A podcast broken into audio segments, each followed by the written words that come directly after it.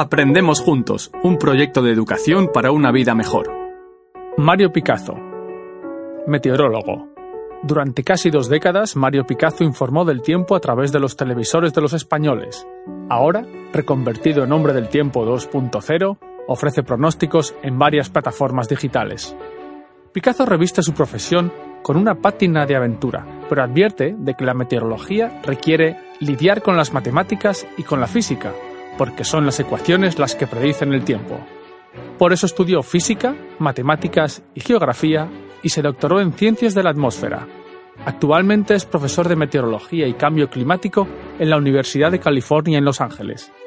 Habla de la crisis climática, aunque está convencido de que, si educamos a las nuevas generaciones, estamos a tiempo de desacelerar el cambio climático. Y sentencia, la profesión del futuro es esta, intentar buscar soluciones. Hola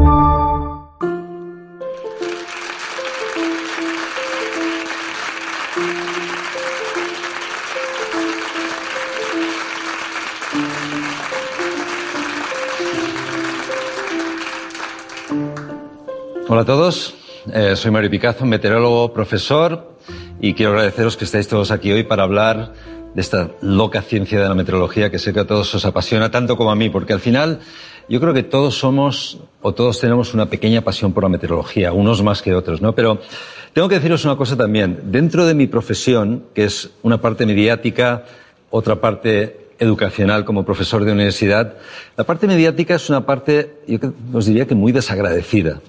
Eh, porque ¿cuántas veces no habéis pedido una predicción del tiempo, a lo mejor si conocéis a un meteorólogo, sobre un evento que tenéis, una, un fin de semana especial, una boda, una comunión, y el meteorólogo como yo os dice, bueno, pues va a hacer este tiempo, ¿qué tiempo hará?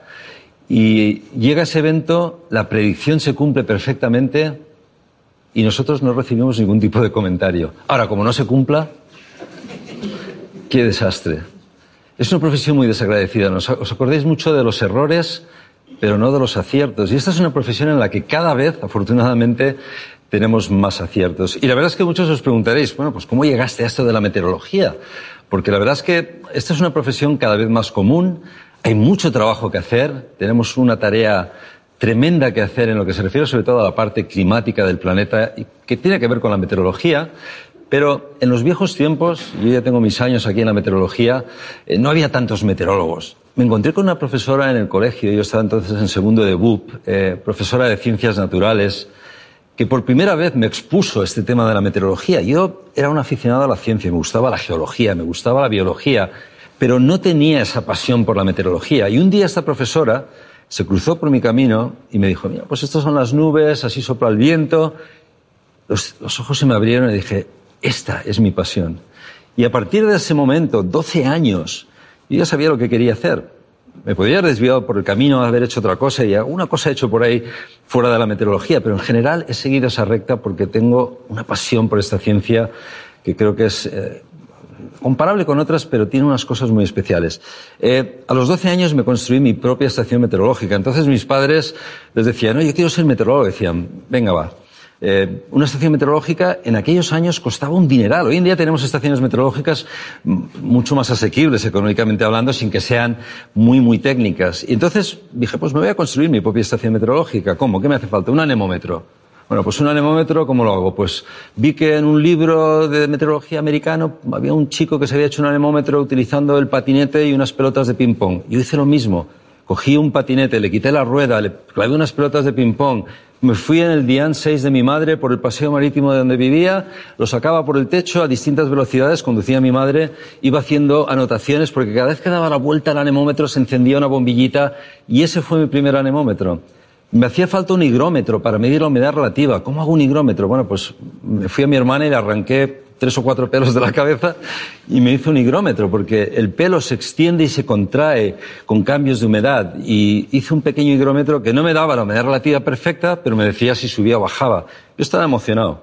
Y así fui haciéndome una, estación meteorológica hasta el día que dije, oye, pues esto tiene su mérito, lo voy a presentar a un premio. Entonces había un premio de científicos, jóvenes científicos inventores se llamaba, que se llamaba el Premio Holanda, y la gente lo vio y dijo, joder, esto, esto es una maravilla a las finales del premio Holanda. No gané el premio, pero estuve aquí en Madrid, emocionado con mi estación meteorológica. O sea que al final todo esto me ha llevado por un camino de pasión por una ciencia que luego, aparte de mediática, ha sido muy educacional. Llevo años también vinculado a la universidad. Hoy en día más al tema del cambio climático, que es un tema que creo que nos preocupa mucho y que seguro que vamos a poder hablar largo y tendido sobre él aquí hoy y sobre algunos aspectos que son realmente importantes. Pero al final, lo más importante de todo es que cuando tienes pasión por una cosa, como yo la he tenido desde un principio, vas desarrollando facetas que te van haciendo escalar cada vez más en este mundo, que como os digo, para mí es apasionante. Y yo sé que todos en general tenemos esa pequeña espinita de meteorólogos, porque todos nos preocupamos por la meteorología de una forma o de otra. Creo que hoy mucho más, y por eso lo que en el pasado parecía una profesión un poquito más extraña, hoy se ha convertido en una profesión mucho más habitual, ya no solo por ser meteorólogos, sino porque hay gente que trabaja en medio ambiente, hay gente que se dedica a la predicción meteorológica, a la predicción del clima y hay gente que trabaja directamente con todo el impacto que esas ciencias tienen sobre el medio ambiente en general. O sea que esta es una ciencia apasionante, ese ha sido mi camino, pero yo no quiero hablar, me voy a poner de pie como hacen los hombres del tiempo, porque estoy acostumbrado más a trabajar de pie, pero lo voy a hacer solamente para deciros que eh, esa es una pasión que he desarrollado, pero hoy espero que aquí, hablando con vosotros, podamos intercambiar. Me podéis preguntar cosas tanto de la faceta quizá más conocida mediática que tengo aquí en España, como de la faceta que creo que muchos desconocéis, que es la de profesor. Eh, hoy sigo trabajando mediáticamente en temas de meteorología a través del tiempo.es, pero eh, y vinculado a la tele, pero mi faceta también ha sido otra vez, he ido más hacia lo académico. ¿Por qué? Porque he visto que en estos años en el que eh, el cambio climático se ha convertido en una cosa fundamental que necesita ser investigado y necesita ser solucionado, me ha vuelto esta pasión académica por la docencia y la investigación y por eso, aunque lo he hecho toda mi vida, he vuelto a ella y estoy otra vez más vinculado a esa faceta. Pero yo espero que todos vosotros que estáis aquí ahora eh, podáis lanzar vuestras preguntas, podamos intercambiar información y que seguro que tenéis dudas, que yo espero poder resolver y espero poder pues, eh, contaros cosas importantes de lo que estamos haciendo hoy en meteorología, que es al final lo que realmente creo que os interesa a los que estáis aquí. O sea que abro esa rueda de preguntas y espero poder daros una respuesta eh, pues lo más didáctica y educacional posible, porque es lo que realmente al final llega a todos. Hola Mario, soy Ana. ¿Nos podrías contar un poco cómo ha cambiado la forma de predecir el tiempo a lo largo, sé que eres profesor y que eres meteorólogo también, a lo largo de, la historia y qué instrumentos utilizaban para, para predecir el tiempo?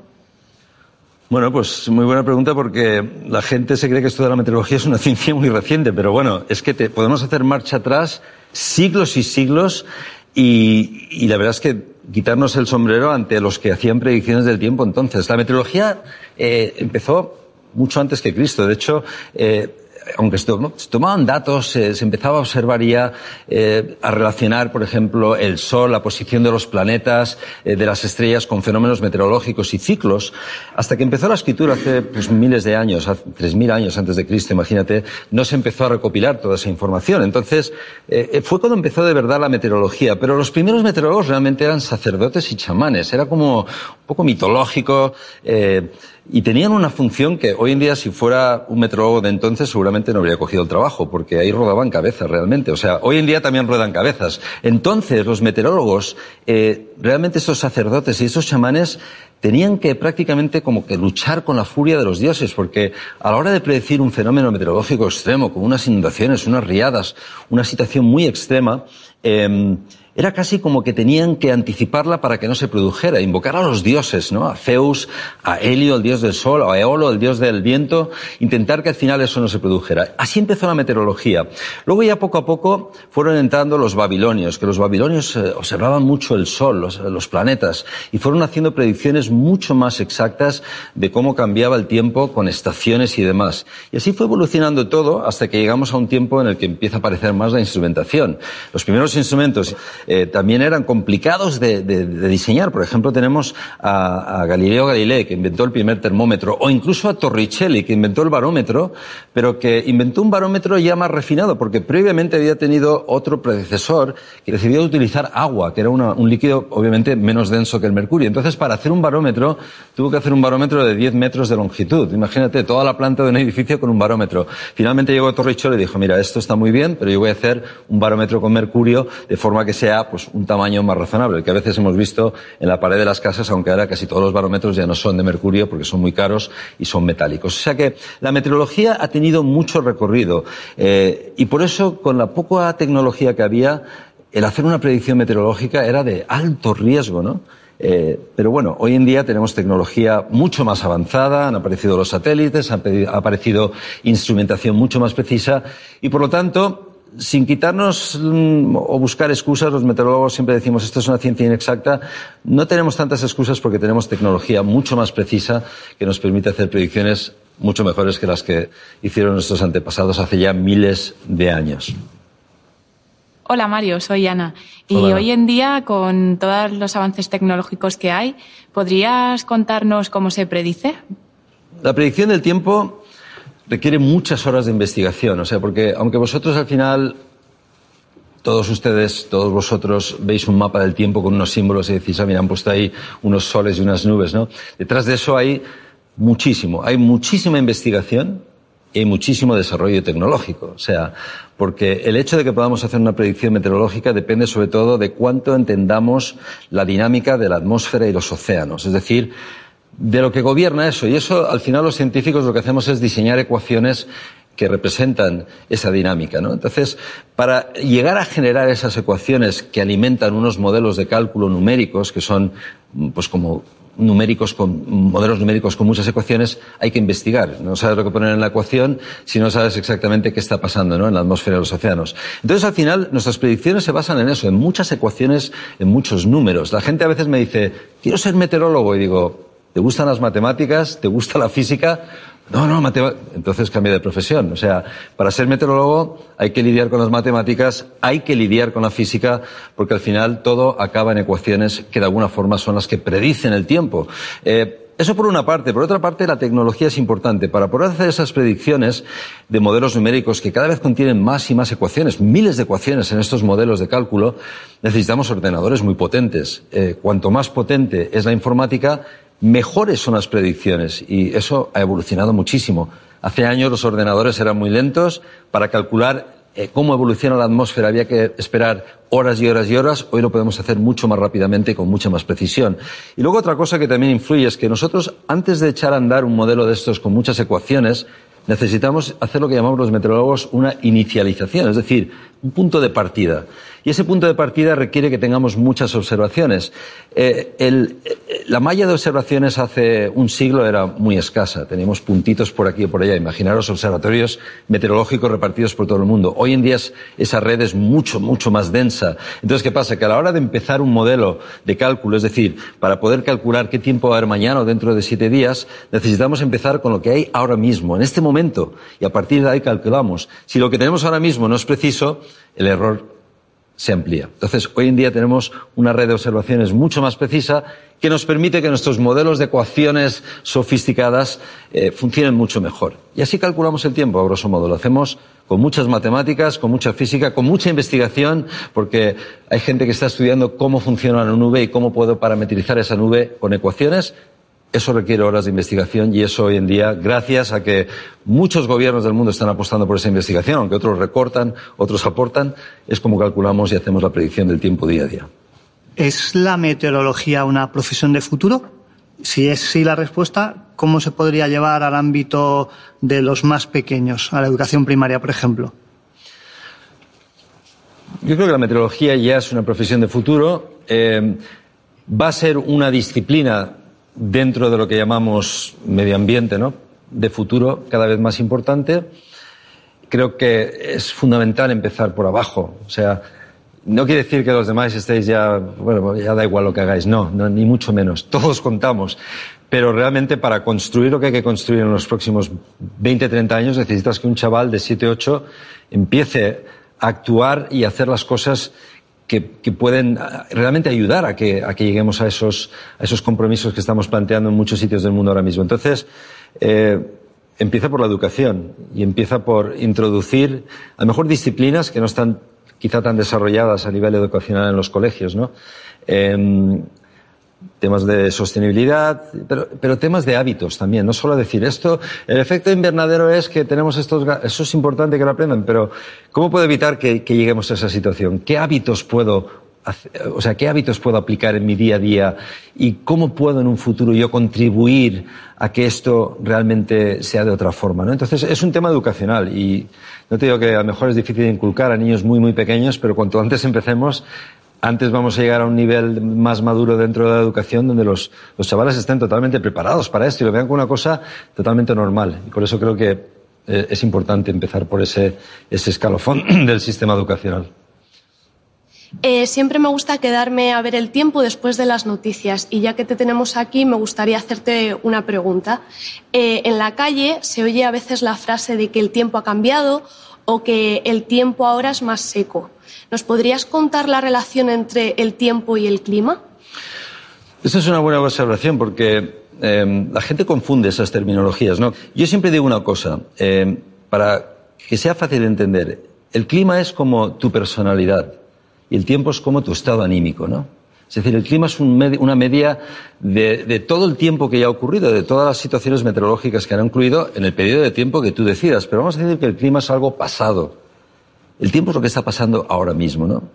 Y es precisamente un buen punto que, que, sacas porque hoy en día se habla mucho de cambio climático, ¿no? Y la gente, de repente, por ejemplo, oye que hay una ola de frío tremenda, ¿no?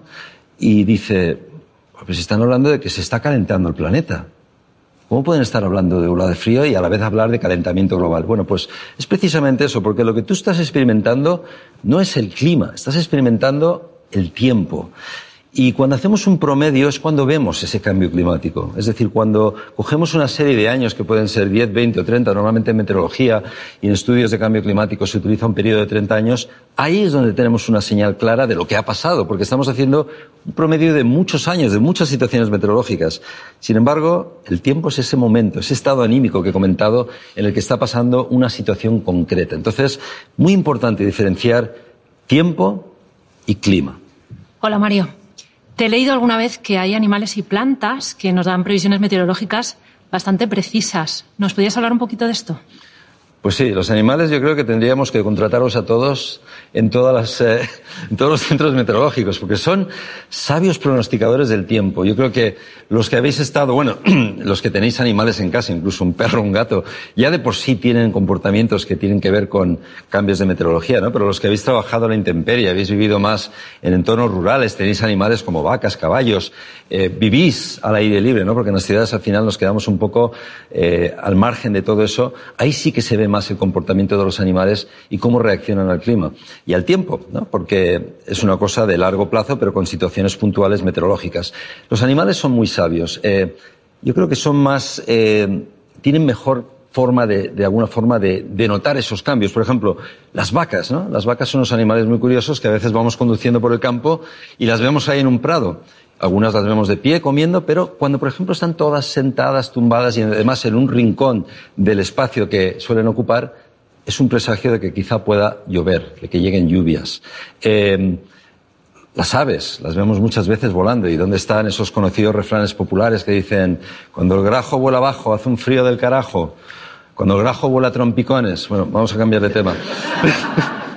el caso es que las aves, que son los animales que se mueven por el entorno atmosférico más libremente, también cambian mucho de comportamiento. Si las vemos volar más arriba o más abajo en la atmósfera, es una indicación de que puede haber un presagio de cambio de tiempo, de lluvia, porque la atmósfera se calienta, hay corrientes térmicas y esas corrientes térmicas, si ves a una ave volando en círculos, quiere decir que hay una corriente térmica que a lo mejor puede provocar la formación de una tormenta y que pueda haber lluvia.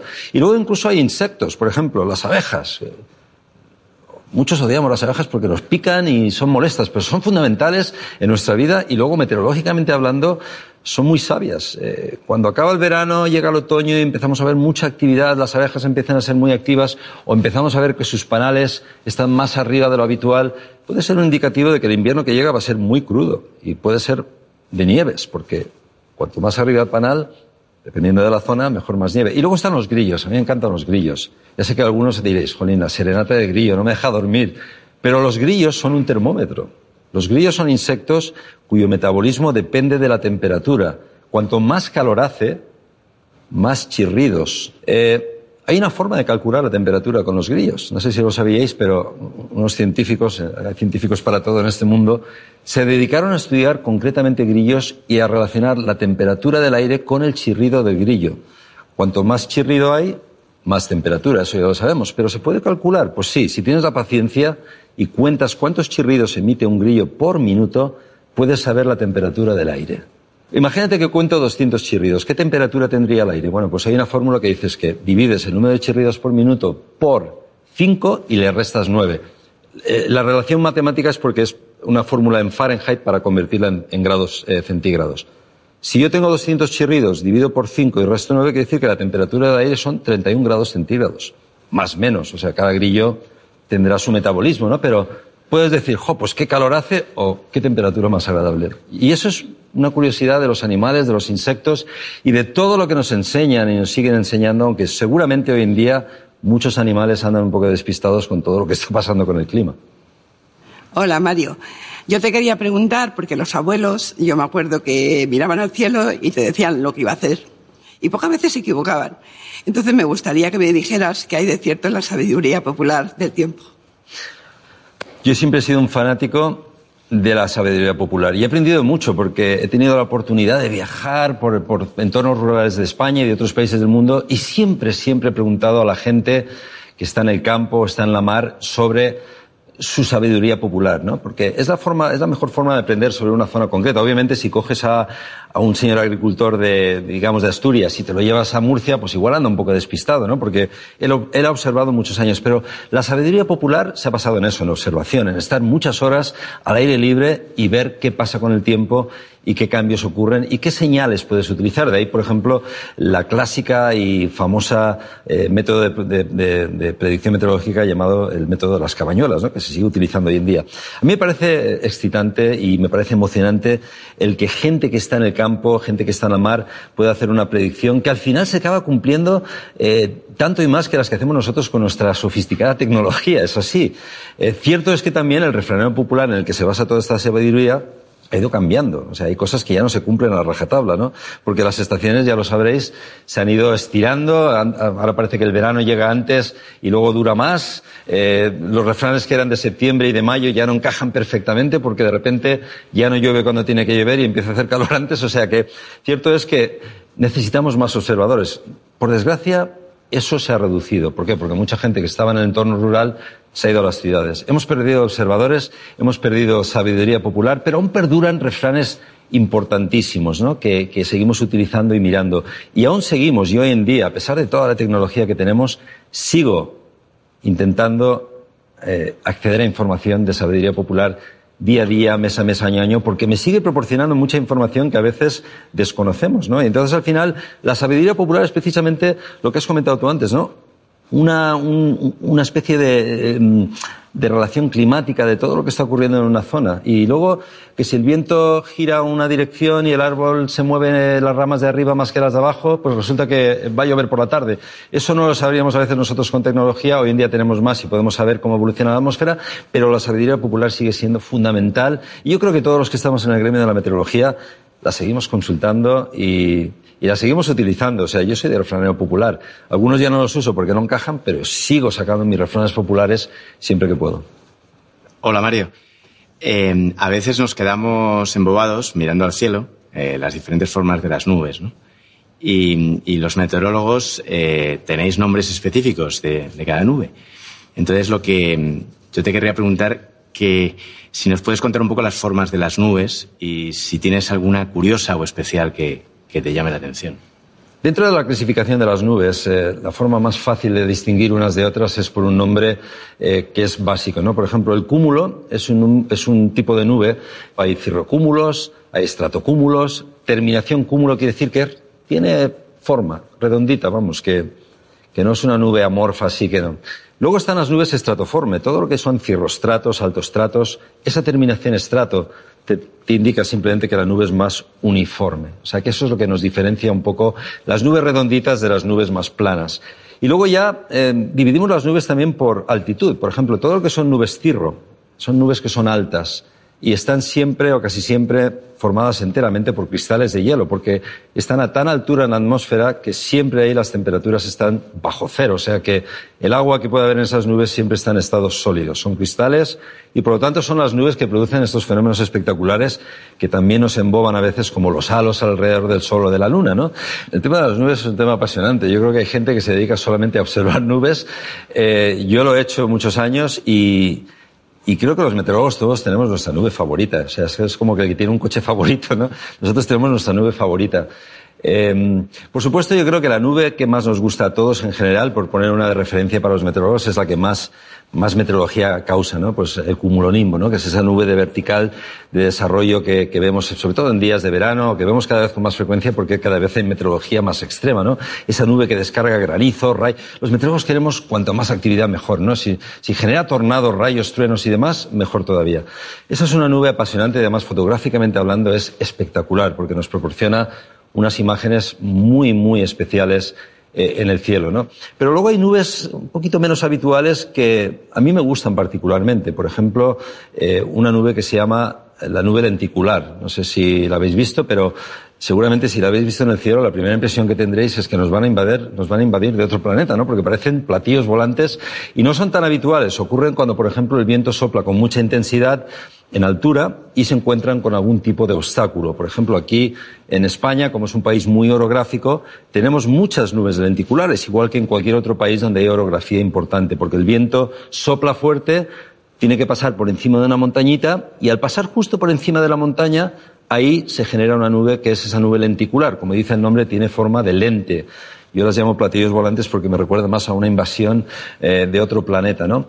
Y luego están las nubes, eh, unas que se llaman, son más complejas, que se llaman las nubes Kevin Helmonds, que son nubes que si las ves aparecen como pequeñas crestecitas, ¿no? Como olas de mar. Esas son muy poco habituales porque además cuando se forman, aunque son espectaculares y de repente parece que estás viendo un océano dibujado en el cielo, son nubes que rápidamente se deshacen, o sea que o las ves rápidamente desaparecen y ya no las ves. O sea que tienes que captarlas en el momento. Y esas nubes también se forman por una situación atmosférica muy concreta y muy poco habitual, que es cuando hay en un entorno estable cizalladura de viento en altura. La cizalladura de viento simplemente quiere decir, para no ser tan técnico, que el viento sopla en distintas direcciones a medida que subes en la atmósfera. Esas nubes son espectaculares. O sea que para mí esas tres están en mi lista del top ten. Luego hay muchas otras. Te volverías loco si te dijera toda la clasificación de nubes que hay. Yo no me la sé. Soy meteorólogo, fíjate que llevo años con esto. Y si hay nubes que digo, ¿esta cómo se llama? Y empiezan, pues esto es un cúmulo fractus. O, esto es, o sea, dentro de cada categoría de nube que podáis aprender eh, en un curso de meteorología normal, hay una serie de subdivisiones y a veces hay como 300 tipos de nubes. Es imposible saber cada nombre exacto, ¿no? Pero hay nubes apasionantes. Yo creo que las nubes son eh, el espectáculo del cielo y una de las razones por las que muchos nos aficionamos a esto de la meteorología, porque al final es espectacular. Hola Mario, a veces en algunos deportes como la Fórmula 1 son capaces de adivinar el minuto exacto en el que va a llover. Entonces cambian neumáticos, estrategias. ¿Crees que los meteorólogos están cerca de predecir una meteorología sin fallos? Es que la Fórmula 1 hay mucho dinero, ¿verdad? creo que tienen 10 meteorólogos mirando una nube. Eh, sí, los meteorólogos somos capaces de hacer predicciones cada vez más exactas. Eh, la Fórmula 1 depende mucho de la meteorología porque el saber eh, cuándo va a llover, en qué momento de una carrera que dura pues un par de horas, es fundamental para ese cambio de neumáticos que te has comentado, e incluso para ganar la carrera, y al final eso se traduce en mucho dinero, o sea que la inversión al final es rentable. Pero nosotros los meteorólogos que trabajamos a diario en predicciones meteorológicas, eh, tenemos los medios suficientes para hacer predicciones cada vez más fiables. Hemos hablado de la importancia que tiene la predicción y los modelos numéricos. Esos modelos numéricos cada vez son más exactos, primero por sus observaciones, segundo porque las ecuaciones son cada vez más mm, representativas de la situación que está ocurriendo y tercero porque tenemos ordenadores cada vez más precisos. O sea que ya no tenemos la excusa de que no, esta es una ciencia inexacta. Hoy en día las predicciones a 24 horas, si no se acercan al 100%, se acercan bastante. Hay que puntualizar una cosa. España, por ejemplo, y otros países del mundo que son muy orográficos, lo tienen más complicado, porque la meteorología aquí es muy complicada. Y yo no quiero decir para decir, bueno, como yo trabajo aquí, tengo la excusa de que me puedo equivocar. Pero la orografía de un país condiciona mucho la fiabilidad de una predicción meteorológica. Hay gente que dice, bueno, es que he ido a Londres y me han dicho que a las cuatro iba a llover y a las cuatro en punto empezó a llover. Londres es como, es una cosa plana. Ahí en Inglaterra no hay montañas. Llega un frente del Atlántico, cruza y es como un coche que va a 40 por hora y atraviesa una zona y sabes exactamente cuándo va a atravesar tu zona. En España la meteorología se complica mucho. Pero aún así, hoy en día podemos hacer predicciones a tres días con un alto grado de fiabilidad. Tenemos la capacidad de dar un pronóstico a tres días eh, con un, eh, más de un 85% de probabilidad. ¿Qué pasa con predicciones a más plazo, se complica la cosa. A medida que nos vamos a cinco, seis, siete días, ¿qué es lo que todos queréis? ¿Queréis saber qué va a pasar la semana que viene? Puede haber más grado de incertidumbre, pero aún así hemos mejorado bastante. Todavía estamos por encima del 60%. Y hoy en día, más que la predicción de la semana, lo que interesa es qué va a pasar dentro de tres meses. Y no porque vayamos a tomar el sol o nos vayamos a, ir de vacaciones a algún lugar tanto, sino porque hay gente que depende de la agricultura y del campo y de otras eh, facetas al aire libre. Entonces, interesa mucho saber si va a ser un verano más lluvioso, más seco, más caluroso, cómo llega la primavera. Eso es importante. Y hacia ahí van nuestras predicciones del futuro, a mejorar la predicción a medio, largo plazo. El de hoy en día ha mejorado muchísimo, tenemos deberes que hacer, nos vais a seguir riñendo, pero cada vez tenemos métodos, tecnología más precisa que nos permite dar predicciones mucho más puntuales. Hoy en día, cuando consultáis el tiempo, eh, ya no miráis qué va a hacer el jueves, miráis qué va a hacer mañana a las 3 de la tarde, porque todas vuestras aplicaciones, eh, lo que trabajamos, por ejemplo, en el tiempo.es, es muy, muy concreto. Te dicen, mañana a las 4 va a empezar a llover. Y pues seguramente diréis, bueno, pues seguramente no es a las 4, pero es entre las 3 y las 6. Me vale. Y ya puedo planificar. En lugar de llevar al niño a baloncesto, como va a llover y no va a poder jugar, pues me voy a hacer otra cosa. Y vamos a planificar la tarde de otra manera. Eso pasa en nuestras vidas hoy en día. Ya no es tanto solamente la gente de la mar o del campo, sino nosotros mismos que tenemos una vida tan, tan, tan, tan comprimida, dependemos cada vez más de información más precisa y más fiable. Eres profesor en la Universidad de California de Cambio Climático. Sé que muchos países han abordado eh, medidas para el cambio climático de urgencia. Eh, desde un punto de vista científico, cuál es el estado actual del cambio climático y qué le dirías a estas personas que todavía dudan sobre el cambio climático. Bueno, yo entiendo que el cambio climático, que hoy en día ya no se utiliza tanto, se empieza a utilizar otra terminología, que es la crisis climática. Y esa es una excelente pregunta porque es un tema que está muy de moda y lo va a estar muchísimo más en un futuro. Eh, entiendo que hemos pasado por eh, unos cambios dentro de nuestra vida, algunos más porque han vivido más décadas, otros menos, que a, las que nos vamos adaptando. Los humanos somos muy buenos para adaptarnos al cambio climático y, cambio climático natural, ¿no? Porque, a ver, hay que tener en cuenta una cosa, la Tierra siempre ha tenido cambio climático, o sea, un cambio climático natural que ha, visto grandes oscilaciones en unos momentos más que en otros, ya sea por ciclos solares, por la posición de la Tierra respecto al Sol o simplemente por erupciones volcánicas, que es un fenómeno natural, ¿no? Hoy en día hablamos de un cambio climático antropogénico, es decir, el que estamos nosotros amplificando con nuestra actividad. Por una parte, somos muchos, 7.500 millones de habitantes en este planeta. Vamos a ser 9.000 dentro de nada. No mañana, pero dentro de unos años. Entonces, el cambio climático existe, siempre ha existido y en estos últimos 20, 30 años se ha amplificado de una forma tremenda. Y se ha amplificado por actividad humana. Entonces, es un tema que preocupa, no voy a negar que preocupa. Es un tema que a lo mejor a unas personas les preocupa, preocupa menos que otras porque quizá no les ha tocado tan de cerca, ¿no? Eh, pero yo creo que hoy en día hasta las eh, generaciones más antiguas empiezan a ver cosas que ya no son como eran cuando ellos eran jóvenes. ¿no? Yo, por ejemplo, eh, que soy de Valencia, un lugar donde hoy en día ya las noches en verano son tropicales siempre, donde cuando era pequeño me, acuerdo perfectamente que me levantaba por la mañana y estaba todo cubierto de rocío, me tenía que poner una chaqueta porque hacía frío, eso ya no existe. Y esa es la vivencia que tenemos algunos en el día a día que nos hace claramente ver que el clima ya no es lo que era antes y lo sabemos ya no solo por experiencias propias, sino porque tenemos tanta tecnología que no teníamos antes para medir exactamente qué está pasando, que tenemos una buena forma de comparar cómo está evolucionando el clima de la Tierra respecto a años pasados. No lo hemos podido hacer Hace 20 años a lo mejor no podíamos hablar de, de, cambio climático, o como yo lo llamo, y muchos ya empezamos a llamarlo, de crisis climática, porque no teníamos una referencia observacional lo suficientemente larga. Ten en cuenta que para hacer una comparación climática que sea realmente digamos, rigurosa, por lo menos hay que tener unos 30 años de datos de un determinado instrumento. Hemos tenido termómetros muchos años. Se ha cuestionado mucho el hecho de que las temperaturas se han medido de distintas formas porque los observatorios han cambiado de lugar o porque las ciudades han crecido y, por, por lo tanto, el efecto ciudad ha influido en esas temperaturas. Pero hace 30 años empezamos a lanzar satélites a la atmósfera, a medir cosas con más precisión. Y esos datos, 30 años después, porque ya han pasado 30 años, nos permiten hacer una comparación bastante, bastante exhaustiva de cómo ha evolucionado el clima en estos últimos 30 años. Entonces, hoy en día ya sabemos que el cambio climático existe, el antropogénico, eh, a qué velocidad está cambiando también lo sabemos, y empezamos a saber con bastante, bastante certidumbre qué fenómenos meteorológicos que están ocurriendo que afectan e impactan sobre la población humana están relacionados a esa señal de amplificación climática. Porque quizá no podamos relacionar un huracán o un tornado con ese cambio climático antropogénico, pero ya podemos empezar a relacionar con bastante precisión, estoy hablando de una precisión y una probabilidad muy alta, sequías, olas de calor, inundaciones, fuertes episodios de lluvia. Esas señales están muy, muy ligadas ya al cambio climático y lo sabemos porque tenemos la tecnología y porque detrás hay un rigor científico. O sea, no se trata de entrar en Google y poner cambio climático, a ver qué. No, estamos hablando, y te lo dice un profesor de universidad que trabaja con personas que están en el frente de, la investigación en ese sector, que realmente están haciendo cosas que demuestran claramente que hay una señal muy evidente. Todavía tenemos muchos interrogantes y no se trata de meter todo en un saco que pone cambio climático.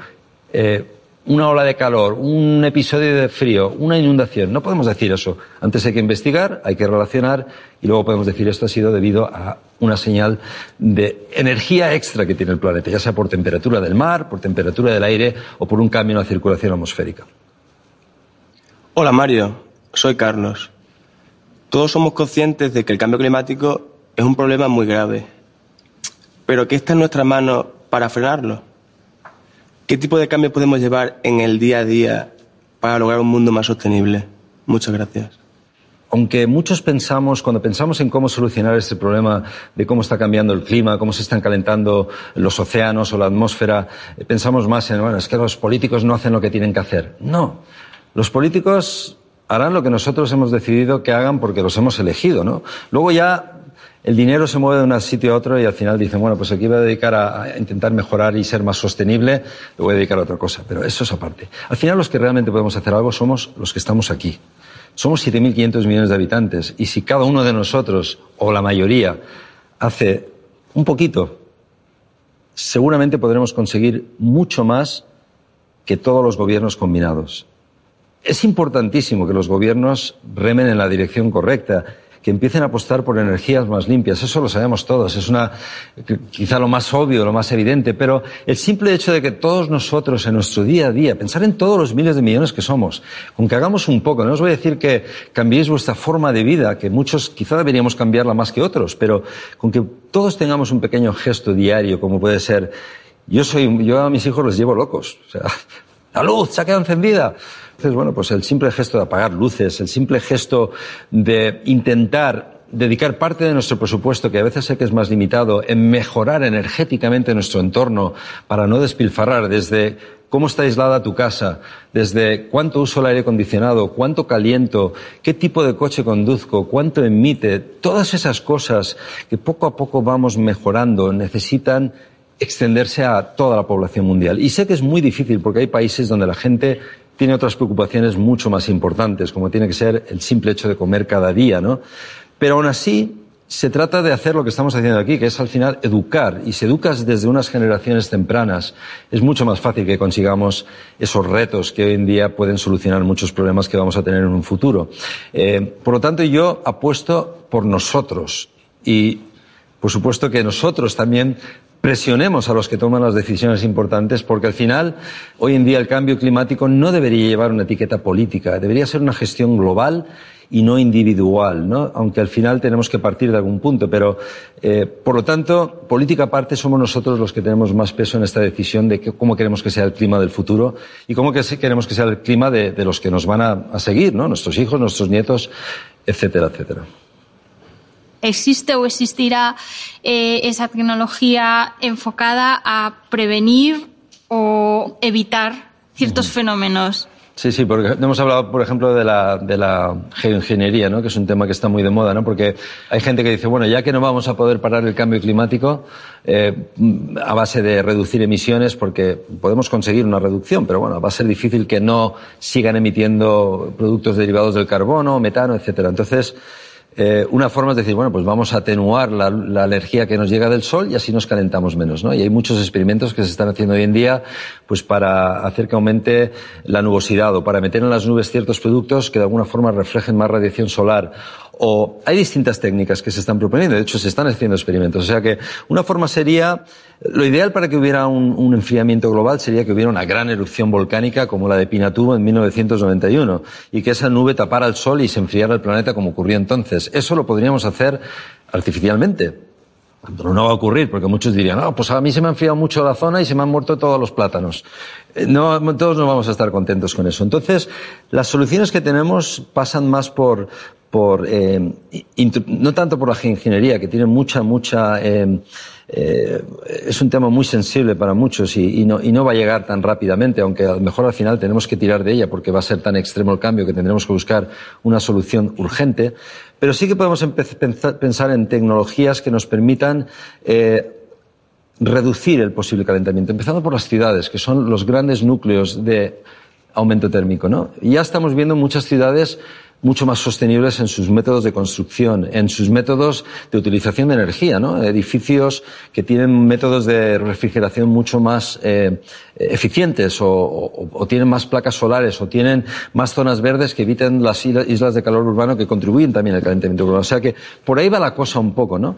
Pero eh, desde el punto de vista tecnológico también tenemos soluciones, pues por ejemplo, hemos hablado de los incendios. Ahora se está planteando ya empezar a utilizar drones para los incendios. ¿Por qué? Porque mientras un hidroavión pasa por una zona y te tira agua o cualquier producto químico mezclado que te apague el fuego, los drones ya se pueden controlar con mucha más precisión y ir a lugares mucho más críticos. Entonces, empezamos a introducir herramientas también para buscar soluciones a nuestros problemas que ya están ocurriendo como consecuencia de ese calentamiento o, cambio climático, ¿no?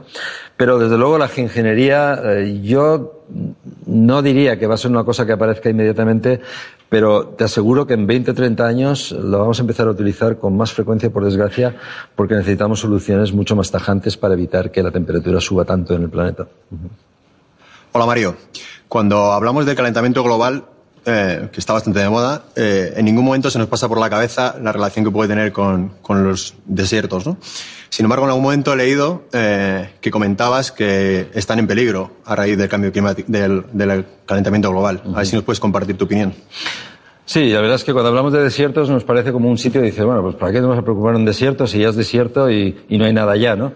Los desiertos tienen una vida tremenda. Yo no sé cuántos de vosotros habéis tenido la oportunidad de estar en lo que realmente es un desierto, aparte de Almería y otras zonas de Canarias que son semidesérticas en España, ¿no? Pero pero los desiertos tienen mucha vida y tienen mucha biodiversidad. Yo, por ejemplo, que vivo ahora en, California, ¿no? Y California eh, realmente gran parte de la mitad sur del estado, que es un estado muy grande, podríamos decir casi, aunque es alargado del tamaño de España, es muy desértico. Y cuando vas al desierto, pues sí, ves mucho, mucho entorno pelado, mucha tierra, muy poca agua y dices, bueno, aquí no hay nada, ¿no? Pero realmente hay mucho. De hecho, eh, el 30% o casi el 35% de las especies animales, de las especies eh, de plantas eh, de California están en los desiertos.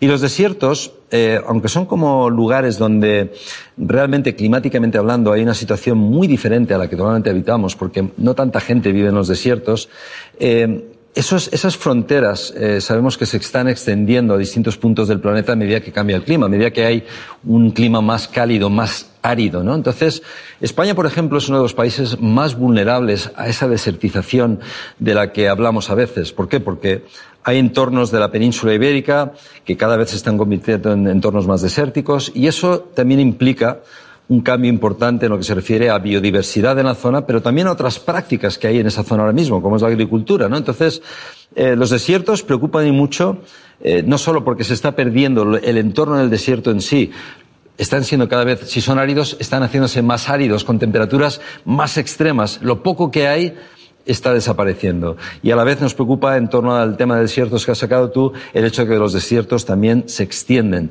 Eh, España es un caso, pero hay países, por ejemplo, de África que están en una situación mucho más precaria, como es el Sahel africano, ¿no? Es una zona al sur del Sáhara, una, una banda que se, se extiende prácticamente desde el Índico hasta el Atlántico, países como Senegal, como Chad, como Burkina Faso, hasta Sudán, que están viviendo una sequía tremenda donde hay una devastación brutal y donde hay una epidemia de gente que no tiene ningún tipo de alimento. En esos países ya no preocupa tanto el que puedan cultivar para comercializar, preocupa el que puedan cultivar para comer día a día. Entonces, la expansión desértica es otro problema a tener en cuenta en este entorno nuevo que nos está tocando vivir.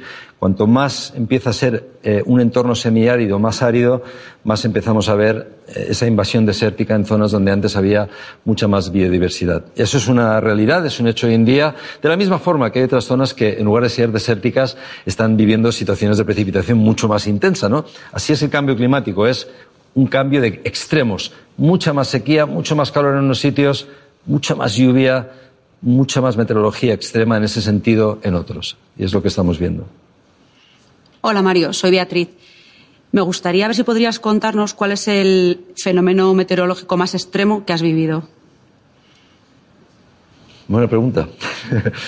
Eh, bueno, yo creo que todos estamos expuestos hoy en día a fenómenos meteorológicos extremos, porque si te dijera pues yo que sé, un paseo por el desierto del Atacama, dirías, pues, sí, porque te mueres de sed, ¿no? Pero realmente para mí eh, el más extremo eh, es el fenómeno meteorológico más extremo que existe, que es el estar al lado de un tornado, ¿no? Los tornados sabemos que son los fenómenos más virulentos eh, que existen. Nosotros aquí en España tenemos algunos tornados, cada vez son más frecuentes o no, porque también tenemos más cámaras que los fotografían, ¿no? Pero pero los tornados son quizá el fenómeno meteorológico más extremo y es donde yo quizá he vivido la atmósfera en su estado más puro, ¿no? Porque eh, no solo son extremos en cuanto a vientos, granizo, fuertes lluvias, sino que además tienen un alto grado de incertidumbre. Y aunque tú te creas que es una situación controlada, son muy erráticos en comportamiento. Tú puedes estar al lado de un tornado, los he estado persiguiendo por Oklahoma, por Kansas, por Nebraska, eh, conducir, más que el tornado, casi el conducir por las carreteras a 120 por hora intentando buscarlo. Pero bueno, al final el tornado se esconde ahí en la nube, aparece, desaparece, de repente lo tienes delante, luego lo tienes detrás. Y ahí es donde más miedo he pasado meteorológicamente hablando, porque realmente era una situación de riesgo. La adrenalina por las nubes, el momento indescriptible y feliz de la vida también. O sea que cada uno se mete en sus propios berenjenales. Yo me metí, me metí en ese, de la misma forma que también eh, lo pasé bastante mal cuando estuve en, en, Siberia, en el pueblo más frío del mundo, porque aunque yo soy una persona de frío, odio el calor y, y las altas temperaturas, el, el, frío de Siberia es extremo. Estar a 60 bajo cero no es precisamente la situación más idónea nunca sabes cómo el cuerpo te va a responder. Y llega momentos en los que realmente te preocupas, ¿no? Porque aparte de que estábamos rodando un, programa de televisión y me tuve que tirar en un, río helado a 60 bajo cero en el aire y demás, siempre piensas, bueno, pues me voy a morir aquí, se me va a parar el corazón o voy a salir de este río. Entonces, los extremos en ese sentido han sido esos, frío, tornados, pero hay muchos otros fenómenos meteorológicos que a lo mejor sin darme yo cuenta han sido extremos preocupantes y quizá no los he visto tanto. Y sé que muchos de vosotros, sin daros cuenta, habréis vivido situaciones meteorológicas extremas. Si empezáramos aquí a hablar, seguro que más de uno saldría con, con su propia situación, su rayo que ha caído ahí, se me han puesto los pelos de punta, que a mí me ha pasado también. Todo eso es extremo también. Y al final, pues, eh, hay que intentar evitarlo, ¿eh? No os metáis en ningún fenómeno meteorológico extremo si podéis. Hola, Mario. Ahondando en lo que comentabas precisamente del, del viaje al sitio más frío del, del mundo de, Siberia, ya nos has comentado cómo, cómo, ha sido la experiencia, pero ¿cómo calculasteis que efectivamente era el sitio más frío del mundo y si se mantiene del mismo modo para que efectivamente en ese espacio temporal sea el más frío y dependiendo del momento del tiempo en el que se encuentre?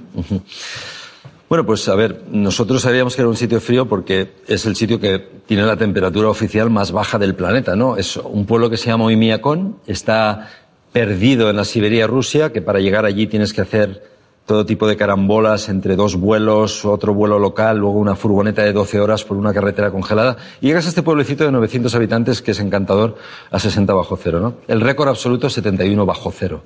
71,2. No les voy a quitar las dos décimas porque se enfadan. Porque este pueblo, si no fuera por eso, no estaría en el mapa. Vamos, que es el... Se pelean ellos con otro pueblo por decir, no, yo soy el más frío. Berkoyans, que es otro pueblo que está cerca de Oymyakon, ¿no? Pero, eh, o sea que la temperatura está a medida, nosotros fuimos allí, constatamos que hace mucho frío, esto fue ya hace 10 años, y te tengo que decir una cosa, lo que pasaba hace 10 años ya no pasa hoy, ya han pasado solo 10 años desde entonces. Siberia ya no es lo que era Siberia. Sigue siendo un sitio frío y si viajáis allí, pues si no hay 60 bajo cero vais a tener 45 bajo cero. Pero yo cuando yo ya estaba allí ya hablaba con la gente local, hablando de la meteorología popular, con los, los lugareños, ¿no? Porque aunque hablaban ruso tenía un intérprete ya hablaban varios idiomas locales, ¿no? Pero, oye, ¿cómo ha cambiado el clima? Me interesaba mucho, ¿no? Entonces ver que ellos ya decían, no, esto es una gozada porque ahora, antes empezaba a, haber temperaturas sobre cero en junio. Hasta entonces estaban bajo cero. Ahora ya las tenemos en mayo y ya podemos extender nuestras actividades al aire libre. Entonces ahí ya se notaba un cambio climático relacionado con el calentamiento global y estoy hablando del año 2011, 2010-2011. Hoy en día, Siberia cada vez registra temperaturas más altas. Eh, eh, la nieve ya no es tan frecuente durante meses periféricos de las estaciones. Por ejemplo, a partir de mayo, junio, desde luego ya no hay nieve en el suelo. Luego no empieza a nevar hasta mejor eh, octubre. Antes nevaba ya en septiembre, ¿no? Entonces, todo eso ha ido cambiando y va a ser muy distinto. De hecho, el otro día yo precisamente tuve la ocasión de escribir un artículo sobre Siberia y su futuro, porque Siberia a finales de este siglo será un lugar muy atractivo para los viajeros. Hoy en día salvo algún friki como yo que ha ido allí, o otros que han visto el programa que hicimos de Vimiacoña han dicho, ay, yo quiero ir allí porque me encantaría ir al sitio más frío, ¿no? Pero en un futuro la gente que hoy en día no va porque el frío es extremo y muy, muy incómodo, irá porque será un entorno, es un entorno natural precioso, es un entorno salvaje, muy extenso y será un lugar de vacaciones precioso donde habrá menos frío, seguramente te podrás tomar un vino siberiano y comer verduras allí que no existen cuando yo fui no había verduras. O sea que imagínate todas las cosas que podrás hacer en una Siberia del futuro debido precisamente al clima cambiante. Nosotros nos quejamos aquí de que las temperaturas pasan de 40 grados y decimos que claro, los siberianos están encantados, es decir, están encantados con el cambio climático. Van a tener un clima que no va a tener nada que ver con el que tienen actualmente y va a ser un lugar mucho más agradable de visitar y de vivir en un futuro. Nos has dicho que vives en California. Como meteorólogo que eres, ¿qué sentiste al ver arder miles de hectáreas de bosque en los incendios de California de 2018? De la misma forma que California cada vez más experimenta incendios devastadores, eso es muy trasladable pues, a países mediterráneos como España, como Portugal, como Grecia, como Italia, etcétera, etcétera, ¿no?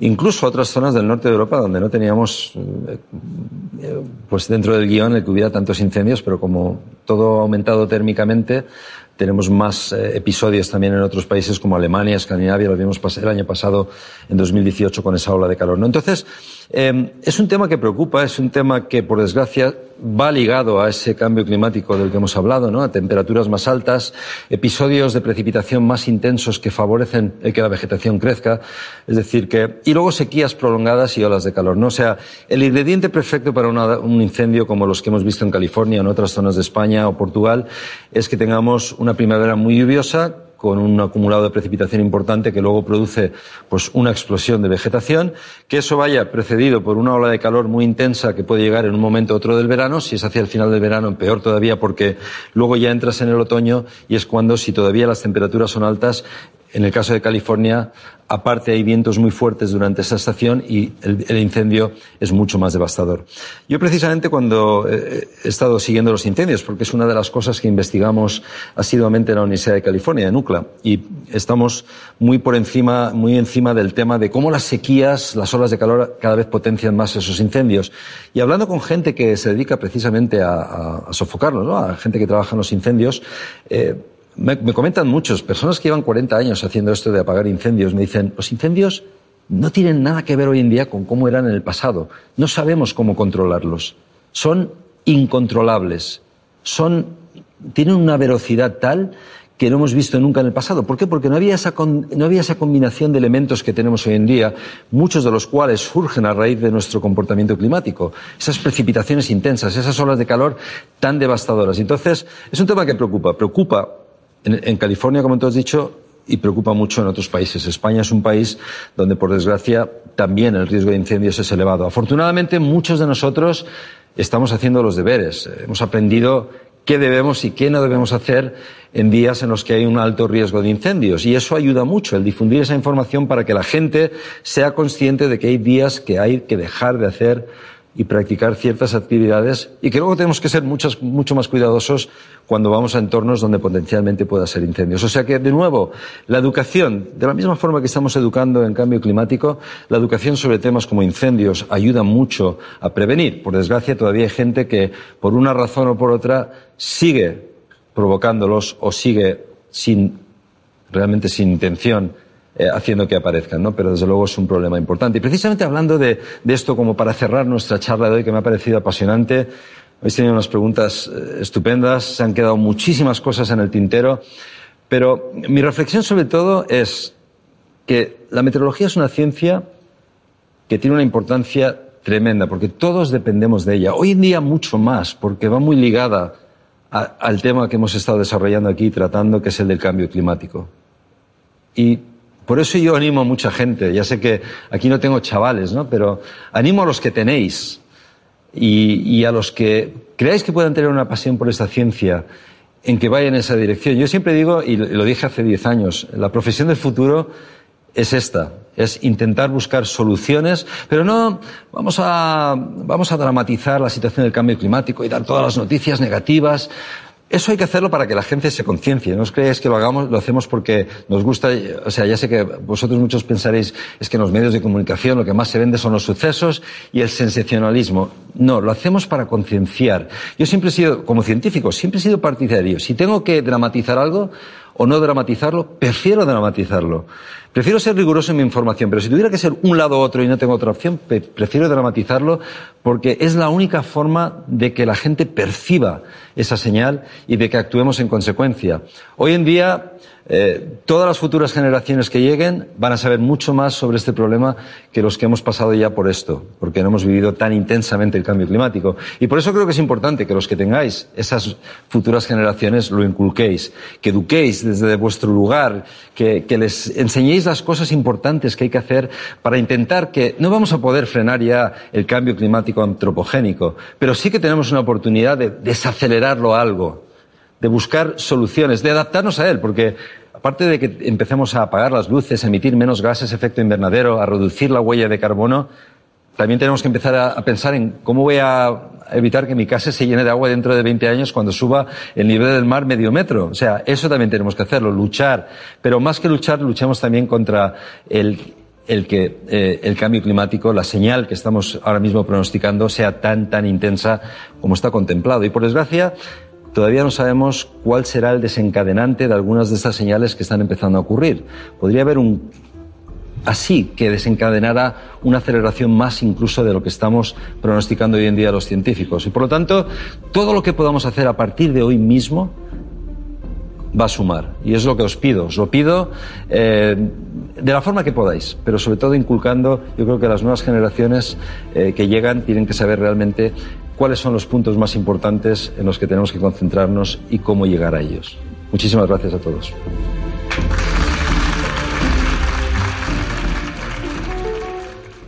Aprendemos juntos, un proyecto de educación para una vida mejor de BBVA con la colaboración de El País y Santillana. bbvaaprendemosjuntos.com. Puedes encontrar todos los capítulos de BBVA Podcast en las siguientes plataformas: iBox, iTunes, Spotify, Google Podcast y en bbva.com.